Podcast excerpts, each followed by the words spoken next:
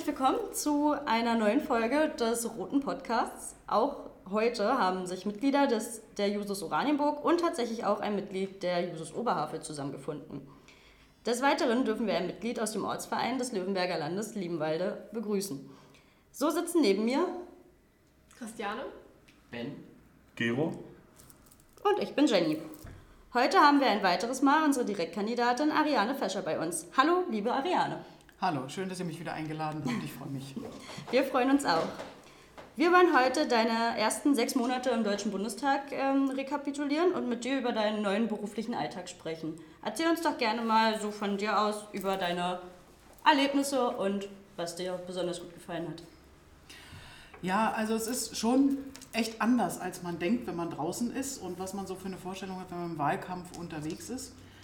Ähm, man kommt ja dann mit der, man ist gerade gewählt worden und man kommt so mit der Vorstellung davon, okay, und jetzt helfe ich daran mit, die Welt aus den Angeln zu heben und wirklich grundlegend was zu verändern.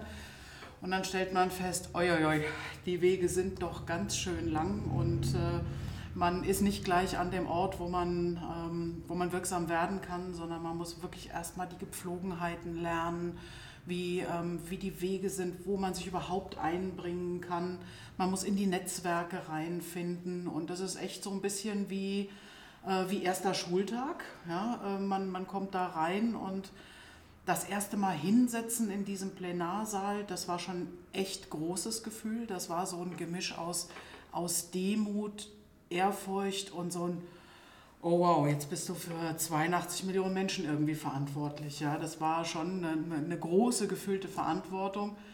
Ähm, aber dann weicht das relativ schnell im Alltag, dass man dann eben guckt, was ist das nächstliegende, was kann ich jetzt machen, was ist jetzt dran. Und die Tage verlaufen tatsächlich auch ganz anders als vorher. Verlaufen die Tage denn immer ähnlich? Also, oder ist da jeder, kein Tag wie der andere? Also die Sitzungswochen, die sind schon nach einem ziemlich festen Raster durchgetaktet. Also man hat Ausschusssitzungen, zu jeder Ausschusssitzung gibt es eine Vorbereitungssitzung. Ich bin ja in zwei Ausschüssen regulär, im Familienausschuss und im Europaausschuss. Das heißt also, ähm, die laufen mittwochs, die beiden Ausschüsse. Die beiden vorbereitenden AGs sind dienstags. Dienstagnachmittag ist immer die Fraktionssitzung, wo dann alle zusammenkommen, um die Plenarwoche vorzubereiten. Ähm, dann gibt es im Bundestag in der Fraktion Strömungen, die Seeheimer, die Parlamentarische Linke und ich habe mich den Netzwerkern angeschlossen. Und auch da gibt es dann einmal in der Woche, mindestens einmal in der Woche, eine Zusammenkunft, um zu besprechen, wie sehen wir die Dinge, wie wollen wir uns verhalten und diskutieren. Ähm, ja, und dann gibt es äh, Plenardienste. Das ist was, was ich vorher auch nicht gewusst habe. Die Leute am Fernseher denken ja so oft, okay, da sitzt ja gar keiner, was machen die den ganzen Tag, wenn da so Einstellungen vom Plenarsaal sind. Ähm, richtig ist aber, dass parallel im sogenannten Arbeitsparlament, der Deutsche Bundestag ist ein Arbeitsparlament, wenn die Dinge ins Parlament kommen, dann sind sie schon entschieden. Der Weg ist so, dass es in der Fraktion besprochen wird. Die Fraktion bespricht es in der Koalition. Dann wird es meistens der, ähm, der Presse schon vorgestellt und erst dann kommt es ins Parlament. Und da sind ganz wenig Überraschungen dann noch dabei, sondern die Sitzungen im Parlament sind eigentlich dazu da, den Leuten die unterschiedlichen Positionen zu den Themen zu zeigen und zu erklären, wie kommt denn so eine Entscheidung eigentlich zustande. Die eigentliche Arbeit passiert aber woanders, nämlich wie gesagt in den Ausschüssen und in den Vorbereitungssitzungen. Ähm, und deswegen gibt es sogenannte Plenardienste, also Anwesenheitszeiten, wann ich da hin muss, damit immer genug Leute im Parlament sind. Das wird also nicht dem Zufall überlassen, sondern es gibt einen Stundenplan. Und darüber hinaus ist es zusätzlich, wenn dann aus meinen Ausschüssen die Themen beraten werden, dann bin ich eben zusätzlich im Parlament. Ja, und daneben laufen die ähm, in so einer regulären Sitzungswoche eben noch Einladungen. Das geht also in der Regel von Verbänden und Institutionen, die einem so ihre Sicht auf die Dinge erklären wollen. Und das geht meistens los so um halb acht morgens mit dem ersten, der ersten Zusammenkunft, parlamentarisches Frühstück oder wie auch immer. Und die Plenarsitzungen dauern schon manchmal wirklich auch bis in die Nacht. Also ich habe auch schon bis nachts um halb eins im Plenum gesessen. Das ist nicht jeden, jedes Mal aber es kommt doch relativ regelmäßig vor. Was unter Corona nicht so oft war, sind sogenannte parlamentarische Abende, also wo dann die Abgeordneten aller Fraktionen eingeladen werden, um ähm, sich zu bestimmten Themen auszutauschen. Ja. Ähm, ja, und so ist so, ein, so, eine Sitzungswoche doch schon ganz schön gefüllt. Also so ein üblicher Tag hat so 12, 14 Stunden. Wahlkreiswochen laufen dann anders. Du hast schon von dem Vorbereitungsausschuss gesprochen. Wie genau läuft die Arbeit da ab? Wie sehr wirst du denn auch gefragt nach deiner Position dazu? Ähm, überhaupt, also wie findet da der Meinungsbildungsprozess statt? Habt ihr da Expertinnen und Experten eingeladen oder wie? Also sowohl als auch. Es kommt natürlich, es kommt eine, eine Tagesordnung der Themen, die aus den Ministerien jetzt gerade ähm, bewegt werden sozusagen, was jetzt die nächsten Themen sind, die dran sind. Oder auch der Ausschuss hat, äh, hat eigene Themen, die er beraten will. Und dazu werden dann eben fachkundige Leute eingeladen. Da gibt es unterschiedliche Formate. Manchmal kommen die in den Ausschuss oder auch in die Vorbereitungssitzungen, dass man so ein Hintergrundgespräch führt. Manch, es gibt auch das Format der Anhörung, das ist dann ganz äh, formell, da sind dann Experten da und jede Fraktion kann ihre Fragen stellen. Aber üblicherweise ist es tatsächlich so, dass wir dann in der AG vorher zusammensitzen und überlegen, okay, das und das Thema ist dran. Wer hat denn Fragen dazu? Wer möchte das diskutieren? Und dann sind im Ausschuss die Redezeiten in der Regel nach der Größe der Fraktionen verteilt. Also im Familienausschuss war das jetzt neulich so, zum Beispiel, da hatte die SPD eben neun Minuten. Und in dieser Zeit durften wir eben neun Minuten lang Fragen stellen, die die Ministerin beantwortet hatte. Dann ist die nächste Fraktion dran. Ähm, und je nachdem, wie groß die Fraktion ist, geht das bis runter. Die Linken sind die kleinste Fraktion. Die hatten dann nur eine Minute Fragezeit, was natürlich ein bisschen dünner ist dann. Kommt man nicht so richtig in die Debatte. Aber man lernt natürlich auch wahnsinnig viel durch das, was die anderen Fraktionen fragen, weil die haben ja die anderen Blickwinkel auf die Dinge. Ja. Und ähm, das ist dann eben für die demokratische Entscheidungsfindung, finde ich, schon ziemlich gut dass die, dass die Themen von unterschiedlichen Perspektiven beleuchtet werden. Du kannst also deine Meinung aus ganz verschiedenen Positionen bilden. Trotzdem ist das ein ziemlich formeller Ablauf natürlich, dass die Zeit gestoppt wird, wie lange man reden darf und so. Ähm, ja, und dann äh, wird halt darüber beraten, wie wir denn in der eigentlich, im eigentlichen Thema ähm, dann im Ausschuss abstimmen. Und das, was im Ausschuss abgestimmt ist, ist dann auch das verbindliche Votum der Fraktion. Also hast du schon durchaus eine absolut spannende Zeit dort bisher erleben dürfen, ja? Ja, also spannend auf jeden Fall, aber es ist, wechselt natürlich zwischen ähm, zwischen Orientierungslosigkeit und Hilflosigkeit, weil du nicht weißt, wen fragst du jetzt oder wo, wo ist das überhaupt? Das ist ja erstmal ein, ein, Labyrinth. Ja? Die ganzen Gebäude sind unterirdisch mit Gängen verbunden und erstmal bis du dich da zurechtfindest. Ich war nach vier Wochen der King, als ich das Postfach alleine gefunden habe. ja, und ähm, wenn, du, wenn du dich dann so grob orientiert hast, dann ist das nächste halt, wenn du deine Ausschussthemen bekommst, das sind wahnsinnig viele Themen. Also im Europaausschuss sind das ungefähr 40 Themen, für die ich verantwortlich bin. Von den meisten habe ich wenig bis gar keine Ahnung gehabt bisher und muss mich da erstmal reinschaffen. Ähm, Im Familienausschuss ist es ein bisschen anders. Das hat man intensiver verfolgt, natürlich die Diskussion im Radio und durch Zeitungen lesen und so. Da steckt man ein bisschen tiefer drin. Aber das, wofür ich jetzt, das nennt man sogenannte Berichterstattungen. Die Themen werden verteilt auf die Fraktionsmitglieder und dann ist man für ein Thema oder mehrere Themen wirklich inhaltlich verantwortlich, die nach vorne zu bringen oder auch die Fraktion zu beraten zu diesem Thema. Und da ist, ist man dann Berichterstatterin, heißt das dann. Ähm, und da jetzt gilt es erstmal, die ganzen Leute kennenzulernen, mit den Verbänden zu reden, die Positionen einzuholen. Was, was, ist, denn überhaupt, was ist schon gelaufen in den letzten Legislaturperioden dazu? Ja? Und ähm, das ist inhaltlich super spannend, super aufregend. Und ganz oft sitzt man dann da, hat irgendwie, hat fünf Leute gehört und denkt dann, okay, vorher hatte ich eine Meinung, jetzt weiß ich gar nicht mehr, wie ich entscheiden soll. Ja? Weil natürlich hat jede Perspektive von jedem, mit dem du sprichst, seine Berechtigung. Ja?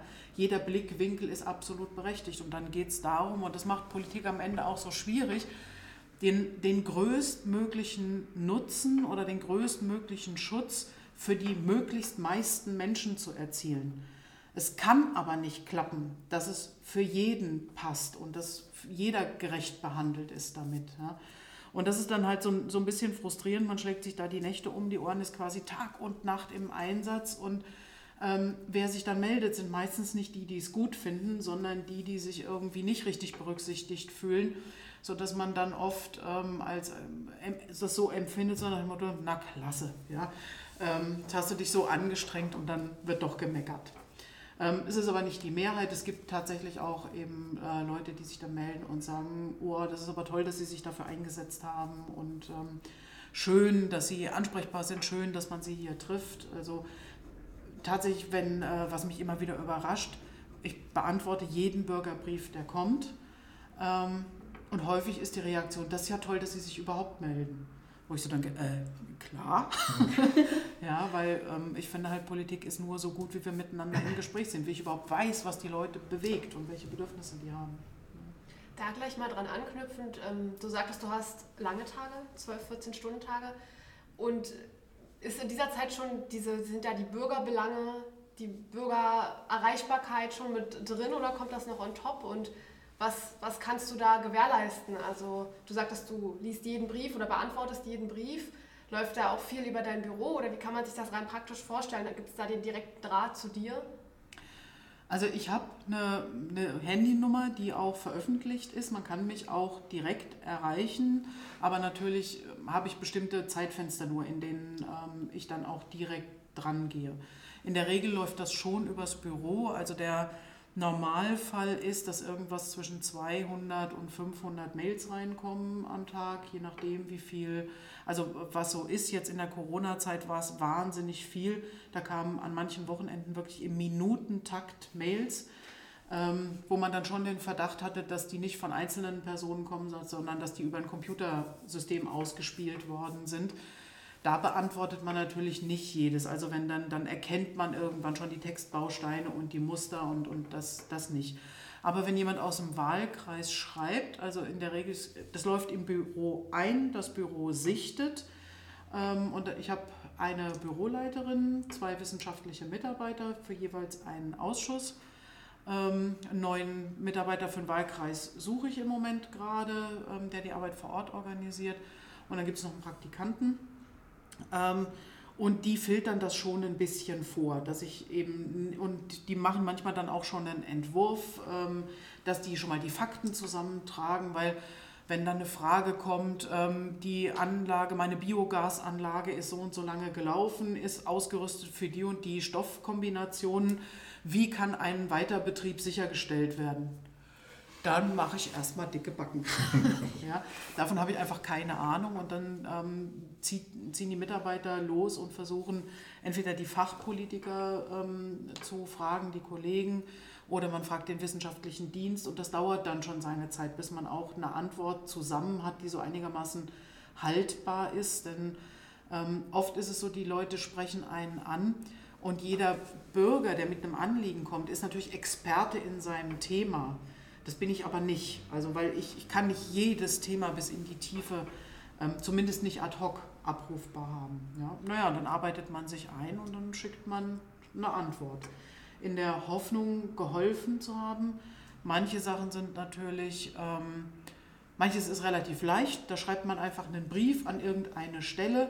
Die sehen den Bundesadler und denken, oi, oi, oi, jetzt muss aber was passieren.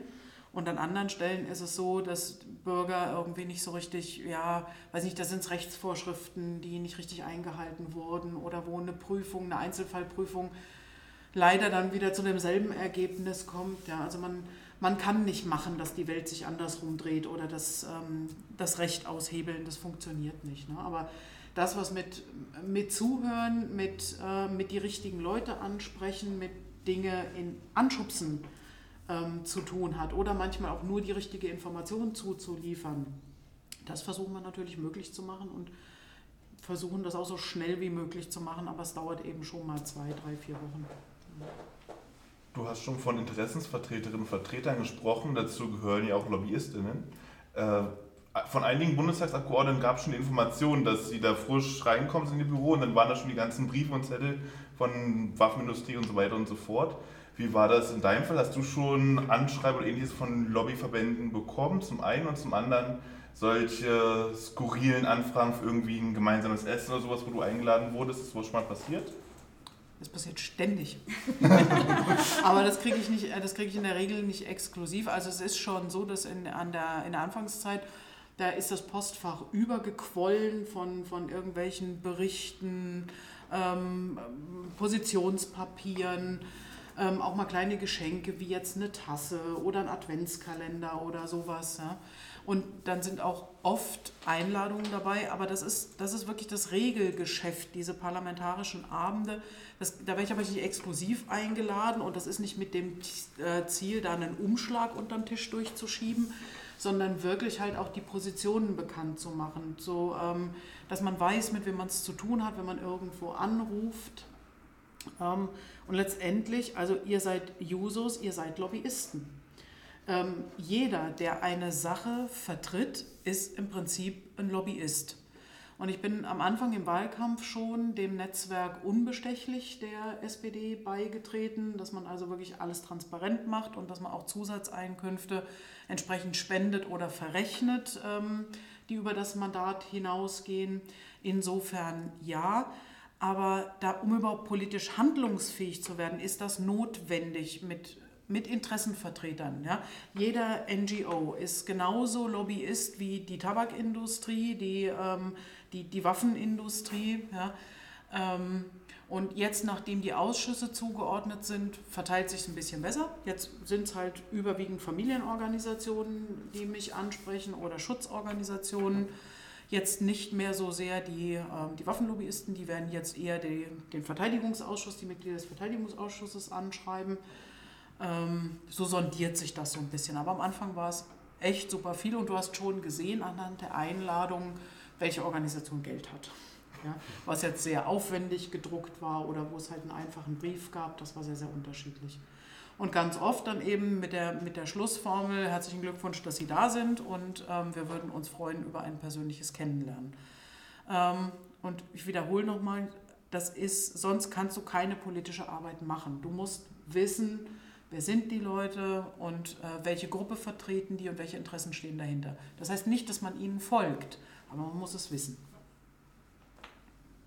Ansonsten hast du gerade schon von Netzwerken gesprochen und so weiter. Du hast dich jetzt dem Flügel SPD-Fraktion Netzwerk angeschlossen. Was war so die Vorgeschichte? Was hat dich dazu bewegt? Warum nicht die Parlamentarische Linke oder der Seeheimer Kreis?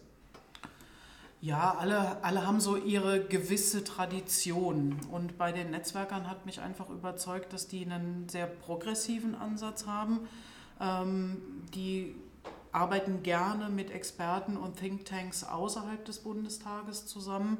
Und da geht es halt eben darum, quasi die, die Idee einer machbaren Zukunft dann in, in politisches Handeln und in Gesetze zu übersetzen. Also im Prinzip zu gucken, wie soll das morgen aussehen und dann politisch festzulegen, wie kommen wir dahin. Weil mir geht es jetzt nicht darum, im Bundestag irgendwie was zu werden. Das ist nicht meine Intention, sondern ich möchte in der Sache oder in den Dingen, ähm, für die ich mich einsetze, möchte ich inhaltlich was bewegen. Und ähm, da sind mir einfach progressive Leute sehr, sehr lieb. Die PL ist, also Parlamentarische Linke, ist, ist eine relativ große Strömung. Da sind jetzt auch die ganzen jungen Leute ähm, reingegangen. Und das, ähm, ich sag mal, hatte ich so die Erwartung auch, dass es da vielleicht gewisse Findungsschwierigkeiten geben würde. Deswegen war das auch ein gewisser Pragmatismus, dass ich mich erstmal den, den Netzwerkern angeschlossen habe. Ja, es sind ja tatsächlich neben dir auch viele andere, gerade auch bei uns in der SPD, viele neue, die erstmalig ähm, Abgeordnete sind. Wie ist das, die Zusammenarbeit untereinander? Wird einem, helft ihr euch untereinander oder ist das nur bedingt möglich, weil ihr ja nun mal alle auch inhaltlich anders aufgestellt seid? Wie ist da so die Zusammenarbeit sowohl parteiintern als auch parteiübergreifend? Wie nimmst du das wahr? Also parteiintern ist es so, ich habe noch keinen Kollegen erlebt, der mich irgendwie zurückgewiesen hätte, wenn ich ein inhaltliches Anliegen hatte. Ähm, man hilft sich gegenseitig in den Themenstellungen. Wir, es ist also wirklich, es sind so viele Themen, dass man wirklich die, die Expertise unterteilen muss. Jeder macht sich fit in seinen Themen und hilft dann den anderen. Das ist also wirklich ein sehr gutes, ein sehr kollegiales Miteinander. Ähm, darüber hinaus gibt es natürlich diese, diese informellen Netzwerke, dass man über Arbeitsweise oder über, ähm, über Wahrnehmung spricht, Themen, die man vielleicht, die nicht originär auf der politischen Agenda stehen, sondern die man vielleicht in Gang bringen will oder so.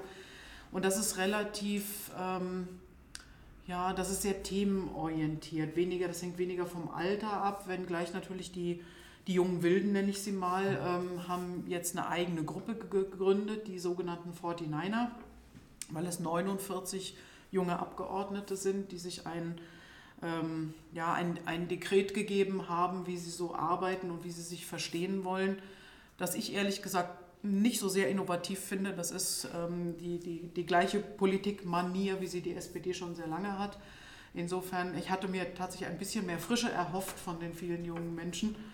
Ähm, und es ist tatsächlich für die, für die etwas älteren Neuen, also für die ähm, für die nicht diversen, nicht jungen Abgeordneten ist es eher schwieriger wahrgenommen und gesehen zu werden. Der Hype ähm, ist auf den, auf den jungen und diversen Menschen. Und würdest du sagen, du hast dich mittlerweile so ein bisschen gefunden? Du sagtest, Netzwerken ist eine der großen Dinge, in die man sich erstmal einfinden muss. Wie, wie hast du das, wie bist du das angegangen? Na, Step by Step. Also ähm, meistens ist es ein thematischer Aufhänger und wenn ich dann die Kolleginnen und Kollegen noch nicht kenne, dann ist es auch ein, ähm, komm, lass doch mal zusammen Mittagessen gehen und äh, dass man so nach und nach merkt, wer bringt denn auch welches Potenzial mit, weil man kommt ja nicht unbedingt in den Ausschuss mit Themen, die man vorher schon gemacht hat. Ne? Und ähm, oft ist es so, dass die, die Leute tolle Potenziale, Erfahrungen mitbringen, manchmal Hobbys, manchmal das, was sie vorher im Beruf schon gemacht haben oder andere Ausbildungen, wo man denkt, ey, boah, da kann man super was von lernen. Ähm, und ja, das findet sich Zug um Zug. Also die meisten sagen, es dauert ungefähr ein Jahr, bis man wirklich angekommen ist und dann, dass man so tief drin ist, dass man alles kennt, dass man weiß, wie die Wege gehen und dass man richtig wirksam werden kann. Das geht jetzt in der zweiten Legislatur. Und die beiden großen Themen sind, also wenn wir ganz ehrlich sind, der Bundestag, das ist das, das ist der Glamour-Teil, das ist so, so das, wo alle denken, oh, boah, Bundestag. Ähm, aber das wirkliche Leben, das spielt halt im Wahlkreis. Das ist das, was die Menschen jeden Tag für Nöte haben, dass der Bus zu voll ist oder nicht kommt, dass ähm, diese blöde Bahn an der Station vorher zu Ende ist und ich nicht bis in mein Dorf komme, dass ich keine Wohnung finde ähm, oder dass die, äh, die Energiepreise durch die Decke gehen und, ähm, und man sich hilflos fühlt. Also ich habe Anrufe gehabt von, äh, von Leuten, also eine Krankenschwester zum Beispiel, ähm, und auch eine äh, Verkäuferin im Einzelhandel war dabei. Die haben am Telefon geweint, weil sie gesagt haben, ich kann mir jetzt die Tankfüllung nicht mehr leisten, um zur Arbeit zu kommen. Ich muss jetzt einen Kredit aufnehmen, um zur Arbeit zu fahren. Das kann doch nicht sein. Ja? Und ähm, das ist tatsächlich in erster Linie das, was mir dann auch das Anliegen ist, wofür ich Lösungen ähm, zumindest in Gang bringen will. Und darin besteht die Schwierigkeit, dass wenn ich ich, ich sehe dieses Problem, ich möchte helfen, dieses Problem zu lösen, bin aber im Bundestag nicht dafür zuständig. Und dann brauche ich das Netzwerk, dann muss ich wissen, welche, ähm, welche Kollegen muss ich anrufen, damit es dann entsprechend auch platziert wird, dass es verhandelt wird und dass am Ende natürlich auch das bestmögliche Ergebnis rauskommt. Du hast schon von der 49er-Gruppe gesprochen, von den jüngeren Sozialdemokraten und Sozialdemokraten in der Fraktion kurz nach der Wahl erinnere ich mich noch, da hieß es dann die Frage, oh, jetzt kommen die Jusos so zahlreich in der Fraktion ins Parlament rein. Ähm, dass überlegt wurde, gelingt da die Zusammenarbeit gut oder sind die Ideale, die Jusos eben zumeist mitbringen, ähm, Richtung Eigenwilligkeit vielleicht ausgelehnt, ausgelehnt. Wie ist so deine Wahrnehmung? Äh, formen die Jusos die Fraktion oder die Fraktion die Jusos? zitiere Joschka Fischer, der Marsch durch die Institutionen formt die Marschierenden mehr als die Institutionen.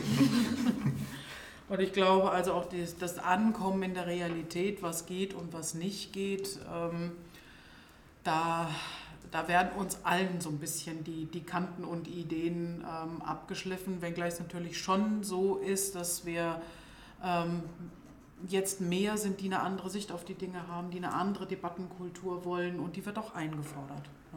Aber ich glaube ehrlicherweise, dass es ziemlich altersunabhängig ist. Ähm, ich sage immer wieder, also wir haben im, im Ortsverein Hohen-Neuendorf eine, ähm, eine der älteren, äh, die da mitmischen, ist aus meiner Sicht die zukunftsfähigste und die im Kopf lebendigste von allen, die da rumlaufen. Ja. Also ich finde, Alter und Innovationskraft ähm, sind nicht, ähm, korrespondieren nicht zwingend. Es gibt tatsächlich, ich nehme da auch Jusos wahr, ähm, die genauso in den alten Stiefeln schon laufen wie ihre Vorväter.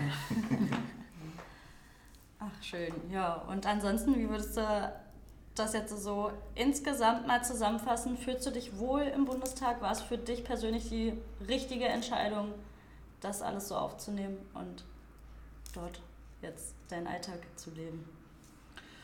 Also es ist schon ähm, ein, ein Riesensprung, was die... Ähm, gerade was so, so die Interaktion angeht. Es ist doch im Bundestag eher so, dass man sein, sein eigenes Ding fährt. Also dass man relativ autark ist mit seinem Team in den, in den Themen. Und wenn man aus einem Kontext kommt, also ich habe ein kleines Team vorher gehabt, ähm, wir haben alles miteinander beraten und nach vorne gebracht, wir hatten auch die Zeit, uns darüber auszutauschen das ist jetzt alles, das geht alles viel schneller, die Themen sind viel größer, die Wege viel weiter.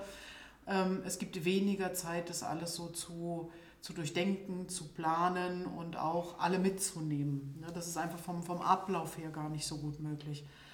Ähm, war es die richtige Entscheidung? Ich glaube, das kann man erst in der, in der Rückschau sehen, dann nach vier Jahren oder nach acht Jahren, was man dann wirklich auch in Gang gebracht hat.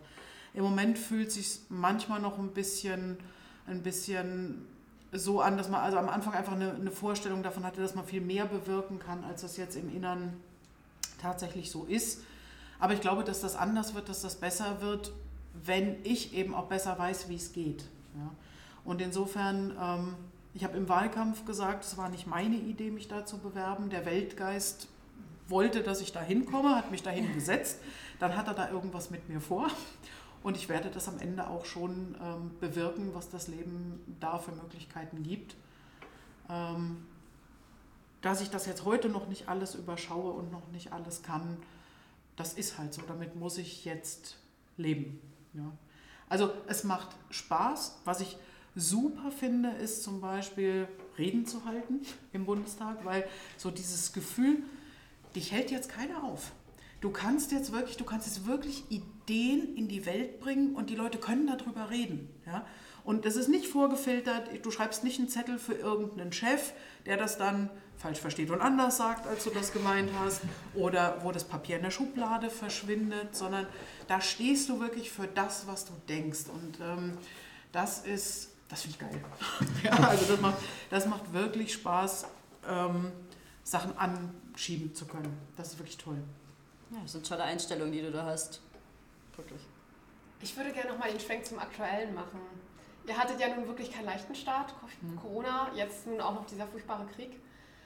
Es gab ja viel Kritik an der Art und Weise, wie man nach dem, nachdem der ukrainische Präsident Zelensky zugeschaltet wurde und man dann so mir nichts, dir nichts äh, zur Tagesordnung übergegangen ist. Vielleicht kannst du sagen, A, wie du die Rede überhaupt wahrgenommen hast, wie die Stimmung war im, im im Bundestag selbst und auch wie du es überhaupt wahrgenommen hast und wie es danach, also wie du es empfunden hast, dass ihr dann einfach weitergemacht habt. Oder, oder habt ihr es vielleicht gar nicht? Wie, wie ist da deine Sicht der Dinge? Hm. Ja, das ist eine, eine spannende Frage und ich bin auch nach wie vor ein bisschen ambivalent dazu, muss ich, muss ich ehrlich sagen. Ich meine, so ein bisschen ist es das Phänomen, ähm, wie das dann draußen diskutiert wird. Ähm, so wie, wie Fußball-WM. Ne? Da sitzen auch 40 Millionen Bundestrainer auf der Couch und hätten das besser gemacht als, als die, die dann hinterm Ball herlaufen müssen. Ähm, also ich habe die Rede als sehr, ähm, sehr emotional, sehr engagiert äh, wahrgenommen, aber sie war natürlich auch sehr bewusst gesetzt und sollte eine bestimmte Emotionslage natürlich auch erzeugen. Und ähm, der ukrainische Staatspräsident ist ein brillanter Rhetoriker. Er hat das also auch wirklich erreicht, was er, was er da wollte. Es war eine große Betroffenheit im Raum. Aber diese Betroffenheit rührte, glaube ich, vor allem aus dem Dilemma, das, das Deutschland hat, also nicht nur der Kanzler und die Regierung, sondern wir alle, so sehr uns das Herz blutet und so sehr wir gerne irgendwas tun würden, um diesen Krieg besser gestern als jetzt zu beenden, so sehr stehen wir auch alle miteinander in der Verantwortung für Deutschland, für Europa, für das deutsche Volk ähm, und dafür, dass dieser Krieg nicht überschwappt, dass kein NATO-Angriffsfall daraus ähm, zu stilisieren ist für die russische Seite ähm, und das ist echt ein, ein Eiertanz. Ja? Und ähm, in dieser Situation, da kommt jemand ganz persönlich aus der Betroffenheit und alle verstehen das auch und stellt eine ganz klare Forderung, die eigentlich am Ende nur eine Antwort erlaubt, zu sagen, ja, ähm, aus, einer, aus einer tiefen menschlichen Berührtheit raus, wir wollen euch alles geben, aber auf der anderen Seite zu wissen, wenn wir das tun, dann, dann lösen wir eine viel weitreichendere Konsequenz aus. Und ich glaube, in dem, das war so ein Gemisch aus, ähm, aus parteitaktischem ähm, Handeln, was die CDU gemacht hat, was ich völlig unangemessen fand in dieser Situation. Also tatsächlich diese, diese betroffene Situation für, für parteipolitischen Vorteil zu nutzen. Ähm, als auch auf der anderen Seite eine gewisse Hilflosigkeit, ganz ehrlich, bei, ähm, bei den anderen. Im Nachhinein betrachtet wäre es vielleicht richtig gewesen, einfach ähm, das wirken zu lassen, zu sagen, wir, wir hören Ihre Worte, wir sind ähm, tief berührt und ähm, haben großen Respekt vor dem, was Ihr Volk und Sie als Person leisten und hätte vielleicht eine Unterbrechung machen müssen vielleicht eine Schweigeminute und, oder, oder ähnliches. Also dieses unmittelbar zur Tagesordnung übergehen und dann mit vergleichsweise banalen Dingen auch noch anzufangen, das kam schon echt schräg rüber. Ja, das, also das habe ich in dem Moment auch selber so empfunden. Da ich aber das Dilemma kannte, dass man vorher schon, äh, man hat sich einen Tag vorher darauf verständigt und zu sagen, wir, wir wissen, was kommt und wir können dieses Zugeständnis nicht machen. Wir können nichts anderes tun als unser normales Business im Grunde. Was gefehlt hat, war die Sensibilität dann zu sagen, aber wir müssen eine Zäsur machen, wir, müssen, wir können da nicht so nahtlos durchgehen. Ja. Also insofern, das war unglücklich, aber ich finde in der Sache nach wie vor richtig. Findet denn eine Aufarbeitung der vergangenen politischen Entscheidungen statt? Also das zeigt sich ja jetzt gerade in dieser Thematik ganz extrem, dass man da vielleicht doch nochmal hinterfragen sollte, was in der Vergangenheit auch die vergangene Regierung vielleicht für Entscheidungen getroffen hat, aber auch mal losgelöst von dem, von dem Krieg und dieser, diesem politischen Zusammenhang. Werden auch vergangene Entscheidungen und Themen aufgearbeitet und nochmal auf den Tisch gebracht oder findet das in der in deiner Arbeit, die du so mitbekommst, äh, gar nicht statt? Ähm, ja, also einerseits ist es natürlich, wenn dann eine Situation war, dann wird die nachher in der Fraktionssitzung schon nochmal angesprochen und ausgewertet. Ähm, war das gut so, hätten wir es anders machen können. Ne? Also das ist schon, da, da findet Reflexion statt. Was die Themen angeht, ist es natürlich immer auch so, ähm, mit der Zeit kriegen Gesetze Auswirkungen und dann merkt man halt, wo man vielleicht noch nachschärfen muss und so. Dann kommt es auch wieder aufs Tapet, was man unter, der damaligen, unter dem damaligen Wissensstand entschieden hat, müssen wir da noch mal ran. Oder Sachen sind nicht zu Ende gebracht worden. Dann hast du auch mit vor, äh, vorherigen Dingen noch mal zu tun. Und natürlich, der Schlagabtausch im Parlament ist eine ständige Aufarbeitung und das ständiges Auffühlen dessen, was war. Aber ulkigerweise ist es natürlich so, ähm, die CDU kreidet jetzt der Regierung genau die Sachen immer an, die sie 16 Jahre nicht angefasst haben. Wie können sie jetzt nicht das und das? Und dann die Bilanz nach 100 Tagen steht dann der Bilanz von 16 Jahren gegenüber. Und dann wird es halt in sich lächerlich. Ja? Ähm, aber also der Rückbezug ist schon immer wieder da und das aus Fehlern lernen auch. Der Punkt ist so ein bisschen, dass Gesetze oftmals so komplexe Rechtskonstrukte sind, dass wenn man anfängt zu reformieren, es oft eine Verschlimmbesserung ist. Und äh, man, man müsste im Grunde in, in vielen Dingen, die sich dann mit der Zeit überlebt haben, sowas machen, was wir jetzt mit der Kindergrundsicherung machen, dass wir das Ding wieder vom Kopf auf die Füße stellen, dass wir sagen, wir denken ganz neu. ähm, und wir leisten uns ähm, das bisherige insoweit zu vergessen, dass wir nur noch das, was gut war, übernehmen. Ja? Und ähm, das finde ich mutig und ich freue mich darauf, dass wir das in dieser Legislatur auch zu Ende bringen und für Kinder damit wirklich was Gutes in Gang bringen. Wir haben jetzt gerade eben schon über den Krieg gesprochen. Ein weiteres Element dabei war die Rede von Olaf Scholz, wo er von der Zeitenwende gesprochen hat. Man konnte einigen Mitgliedern der Grünen Fraktion ansehen, dass sie das 100 Milliarden Euro Paket zum Beispiel zum ersten Mal da gehört haben. Wie ging es dir? Wusstest du das vorher schon? Nein, das war schon ein Überraschungskuh sozusagen. Ähm, allerdings, also im ersten Moment gehörte ich auch zu denen, die so ein bisschen geplättet da saßen. Ähm, ich habe aber mit der Zeit ein zunehmendes Verständnis ähm, auch für diese Handlungsweise äh, gewonnen, weil oft das Problem ist, Dinge sind zerredet ähm, über, über die Medien, weil ja alles sofort über die, über die Medien, über Social Media rausgeht. Ähm, und dann sind die Positionen zerpflückt, bevor sie verhandelt werden. Und insofern habe ich Verständnis dafür gehabt, dass man, dass man das am Stück präsentieren musste, um, um das Bewusstsein auch zu erzeugen. Im Nachhinein, obwohl ich vom, vom Grundansatz es natürlich schrecklich finde, dass wir in eine Zeit kommen, in der wir wieder darüber nachdenken müssen, die Weltordnung mit Waffen zu stabilisieren und also den, den Frieden mit Waffen zu erhalten. Ja, das also widerstrebt mir zutiefst. Auf der anderen Seite, glaube ich, können wir aber auch nicht in der Zukunft, wir haben ja im Moment das Riesenglück, dass wir in Amerika einen Präsidenten haben, der sehr europäisch denkt, der auch unterstützend denkt. Vor zwei Jahren wäre das eine andere Situation gewesen. Und wenn uns ähm, Amerika da die Unterstützung entzogen hätte, da hätten wir Europäer mit einem ziemlich kurzen Hemd im kalten Wind gestanden. Und insofern sehe ich es ein, dass wir die Bundeswehr erstens reformieren, zweitens so ausrüsten müssen, dass wir verteidigungsfähig sind und das im europäischen Rahmen. Und ich finde es sehr richtig im Nachhinein zu sagen, wir finanzieren das durch einen separaten Topf, der erstmal aus Schulden bezahlt wird oder der, der mit Schulden gefüttert ist, damit wir nicht in die Situation kommen, am Ende zu entscheiden, kaufen wir eine Patrone oder ein Butterbrot fürs Kind in der Schule.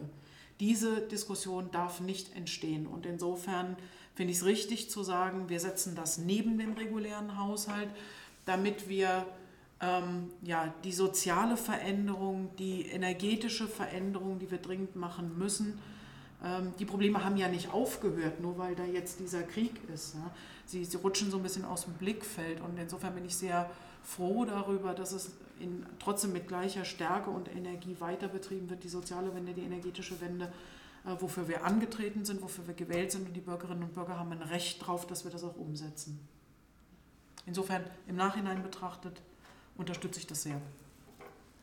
Wie funktioniert die Kommunikation mit den anderen Parteien? Ähm, das fängt jetzt erst für mich so ein bisschen an. Also diejenigen, die ähm, in der sogenannten Obleuterunde, also die auf Koalitionsebene einmal den Koalitionsvertrag verhandelt haben oder dann auch in den Ausschüssen immer vorher zusammensitzen und schon mal so, eine, so den, den Grundweg ähm, abklopfen, die sind da schon enger im Austausch. Bei mir fängt das jetzt an, dass ich eben die kennenlerne, die auch für die Themen verantwortlich sind, für die ich verantwortlich bin in den anderen ähm, Fraktionen. Und ähm, es ist ein sehr netter, ein sehr kollegialer Austausch bisher. Wie das dann am Ende aussieht, wenn es zum Schwur kommt für, für irgendwas, gut, das werden wir sehen müssen. Was mir super gut gefällt, ist die Zusammenarbeit hier im Wahlkreis. Also ich bin ja die direkt gewählte Abgeordnete, aber für die CDU ist Uwe Feiler und für die Linke Anke Domscheit-Berg jeweils über die Liste noch mit in, ähm, in den Bundestag gekommen. Und wir haben, also wir haben jetzt drei Abgeordnete, die wir für den Wahlkreis antreten, kämpfen, wie auch immer. Ähm, und wir arbeiten tatsächlich sehr, sehr kollegial und sachorientiert zusammen. Jeder bedient die Kanäle, die Kontakte, die er hat, um für den Wahlkreis das bestmögliche Ergebnis rauszuholen. Und da gibt es überhaupt keine ideologischen Auseinandersetzungen. Und das ist echt super, das gefällt mir wirklich gut. Ich muss doch nochmal auf den Krieg zurückkommen, weil mich äh, tatsächlich interessiert, inwieweit dich das in deiner täglichen Arbeit betrifft. Also würdest du sagen, du hast jetzt Themen auf dem Tisch, entweder schneller oder überhaupt, durch den Krieg, die du sonst jetzt oder jedenfalls noch nicht auf dem Tisch hättest? Oder sagst du in deinen Zuständigkeiten, in deinen Ressorts, betrifft es dich nur mittelbar? Ähm, also einmal ist es so, dass natürlich der, der Tag hat 24 Stunden, auch für, die, äh, auch für die Ministerien, die die Organisation dessen, was jetzt mit dem Krieg und den äh, Flüchtlingen zu tun hat, die das auf, auf, äh, in, in die Lebenswirklichkeit bringen müssen. Von daher ist es eher so, dass die anderen Themen sich vielleicht manchmal ein bisschen nach hinten verschieben, eher einen, Schritt in den Hintergrund treten. Ähm, und alle Themen, die wir bewegen, sind aber davon berührt, haben damit zu tun. Also ähm, bei mir ist es jetzt zum Beispiel das Thema Schutz von, von Frauen und Kindern, die hier in Deutschland ankommen, dass die nicht irgendwelchen Strolchen in die, ähm, in die Fänge geraten. Im Europaausschuss ist es äh, das Thema, dass wir mit den anderen Staaten darüber beraten, wie jetzt diese europäische Einigung besser funktionieren kann. In Dänemark zum Beispiel steht ein Referendum an, ähm, ob sie sich jetzt an der Militärunion beteiligen oder nicht. Das tun sie bisher nicht. Ähm, und dann sitze ich natürlich mit den dänischen Parlamentariern und den Botschaftern da und spreche darüber, ähm, wie, wie der Stand der Dinge ist, was Deutschland tun kann, um das in, in irgendeiner Form zu unterstützen oder zur Klarheit beizutragen, Erfahrungen auszutauschen, was ist das für und wieder, ja, damit man es dann, wenn man es in anderen Ländern neu macht, besser machen kann gleich. Ähm, wir sprechen jetzt im Moment über die Zukunft Europas, das wird im Mai abgeschlossen sein über die Sicherheitscharta, äh, die wir jetzt neu auf ein, oder ein Sicherheitspapier, das wir jetzt neu auflegen. Und natürlich finden Veränderungen in diesen Themen statt durch den, durch den Krieg. Der Fokus wird ein anderer und ähm, es ist leider eben der, der soziale ähm, Aspekt, der ein kleines bisschen in den Hintergrund rückt im Vergleich zum militärischen Aspekt. Und das durchzieht alle Themen. Ich habe noch mal eine ganz andere Frage. Und zwar, du sagtest, korrigiere mich, wenn ich den falschen Begriff nehme, es gibt äh, den Plenardienst, wo man also fest eingeteilt ist. Gibt es oder gab es in deiner ja doch recht kurzen Zeit schon mal den Fall, dass man auf Abruf ähm, oder dass man gerufen wurde, um überhaupt beschlussfähig zu sein? Das hört man ja dann doch ab und an mal, dass es quasi gerade vielleicht bei Themen, die eine bestimmte politische Richtung sehr einnimmt, dass man dann, um, um ein Gegengewicht zu schaffen bei der Abstimmung, dass man da tatsächlich mal gerufen wird? So eine Art Notknopf, Alarmknopf oder sowas? Wirtschaftsdienst. ja, tatsächlich gibt es neben dem Plenardienst die sogenannte Rufbereitschaft. Da hast du dich in der Nähe zu halten, dass du halt innerhalb von einer Viertelstunde spätestens im Plenum sein kannst. Ähm, wir haben eine Fraktions-App, in der ähm, auch immer eine Benachrichtigung kommt, wenn wichtige Abstimmungen sind, wenn, ähm, wenn im Plenum zu wenig Leute sind oder, ähm, oder ähnliche Dinge. Aber es ist natürlich auch so, dass das in der Fraktionssitzung schon vorbesprochen wird, wann wichtige Abstimmungen sind ungefähr. Das habe ich schon von vornherein im Kalender, auch wenn ich keinen Plenardienst habe, dann plane ich trotzdem ein, dass ich da entsprechend hingehe. Und dann gibt es zwei Sorten Abstimmungen. Das eine ist, wo die Fraktion abstimmt. Und da ist es dann auch Rille, wie viel da sitzen. Ähm, dann stimmt die SPD-Fraktion, ob da nun 5 oder 50 sitzen oder die 200, das ist völlig egal. Dann hat die Fraktion abgestimmt oder es gibt dann eben die namentlichen Abstimmungen, wo du persönlich entscheidest. Äh, und da ist natürlich dann jeder einzeln gefragt, dann auch vor Ort zu sein und die Stimme abzugeben. Ja. Entschuldigt war man bis jetzt, also es ist auch so, ähm, man muss jeden Tag, wenn man zum Plenar also an Plenartagen muss man jeden Tag unterschreiben, dass man dort ist. Wenn man da nicht unterschreibt, dann gibt es weniger Geld. Ein Plenartag kostet die Abwesenheit 250 Euro, wird abgezogen. Auch wenn man Entscheidungen fernbleibt, wird Geld abgezogen. Ähm, und entschuldigt ist man, also selbst wenn man mit Attest fehlt, wird trotzdem Geld abgezogen. Das Einzige, was jetzt entschuldet war, war Corona, weil da war man ja in Quarantäne, ähm, da konnte ich ja nicht hin. Ansonsten sind da schon strenge Sitten. In einem Heute-Show-Beitrag wurde mal rumgefragt mit den ganzen neuen jungen Abgeordneten, ähm, wie die sich jetzt zurechtfinden müssen. Und was da von den Älteren öfter gesagt wurde, war, plant den Weg zur Kantine ein, dass man da noch einen Platz abbekommt. Wie lief das bisher bei dir? Hat es bei dir bisher noch geklappt oder merkst du auch, dass du manchmal nicht zum Essen kommst? Ähm, wenn du die Chance zum Essen hast, nutze sie. Weil wie sich's verschiebt, wann du, wann du irgendwo hingehen kannst und dann ist das auch ulkigerweise so, selbst wenn das Plenum bis nachts tagt, ist die Kantine trotzdem ab 14 Uhr zu.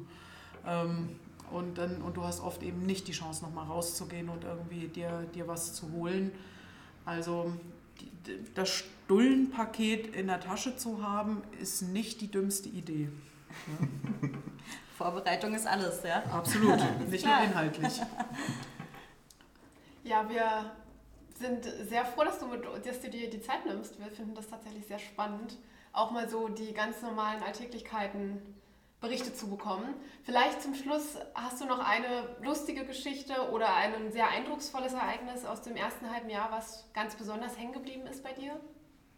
Na, ich habe es ich beides schon erwähnt. Das, das eine war tatsächlich dieses, dieses erste Platz nehmen in diesem Plenarsaal. Das, das war wirklich ein sehr, sehr ehrfürchtiges Gefühl, was ähm, auch natürlich toll war, war den Kanzler der Bundesrepublik Deutschland mitwählen zu können und auch den Bundespräsidenten. Ja, also so dieses, das ist gar kein, gar kein elitäres Gefühl, ja, das, sondern das ist mehr so, ein, so, eine, so eine große Verantwortung und eine große Gemeinschaft ähm, zu haben und zu sein, weil sich, glaube ich, alle darüber bewusst sind, auch wenn der einzelne Beitrag vielleicht nicht riesig ist, aber dass wir in, in Summe doch eine wahnsinnige Verantwortung tragen. Ja. Ähm, was mich sehr berührt hat, waren eben die, die Anrufe der, der, der, Notleidenden sozusagen, die also wirklich ähm, in, in persönlich prekären Situationen sind, wo du eigentlich sofort hingehen möchtest und, und 500 Euro ausreichen, ja, ähm, aber weißt, es, es hilft dann trotzdem nicht, es braucht eine systematische Lösung.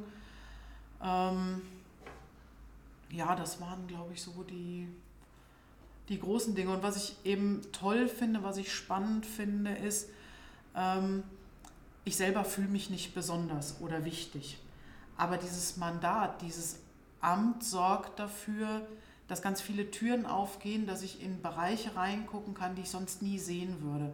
Dass sich Leute an mich wenden mit ihren Problemen ähm, und ich dadurch Perspektiven einsammeln darf und Kontakte knüpfen darf, die mir sonst nicht offen stehen würden. Heute habe ich zum allerersten Mal, es gibt einen sogenannten Fahrdienst, den, der steht den Abgeordneten zur Verfügung, um innerhalb von Berlin von A nach B zu kommen, um die Termine schaffen zu können.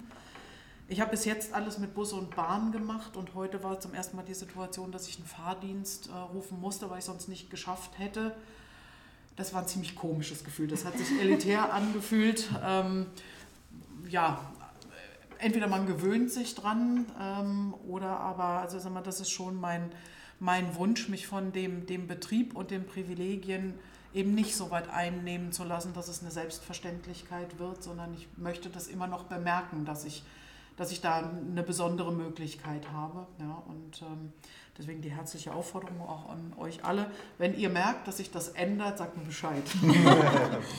Das werden wir. Ja, wie gesagt, wir haben uns sehr gefreut, dass du heute wieder da warst und äh, wir freuen uns auch weiterhin, deine Beiträge auch auf den sozialen Medien zu verfolgen. Da machst du das ja auch immer ähm, sehr transparent, wie dein Alltag ist. Und ähm, dann würde ich sagen, beenden wir das hier heute. Vielen Dank. Vielen Dank. Dankeschön, hat Spaß gemacht.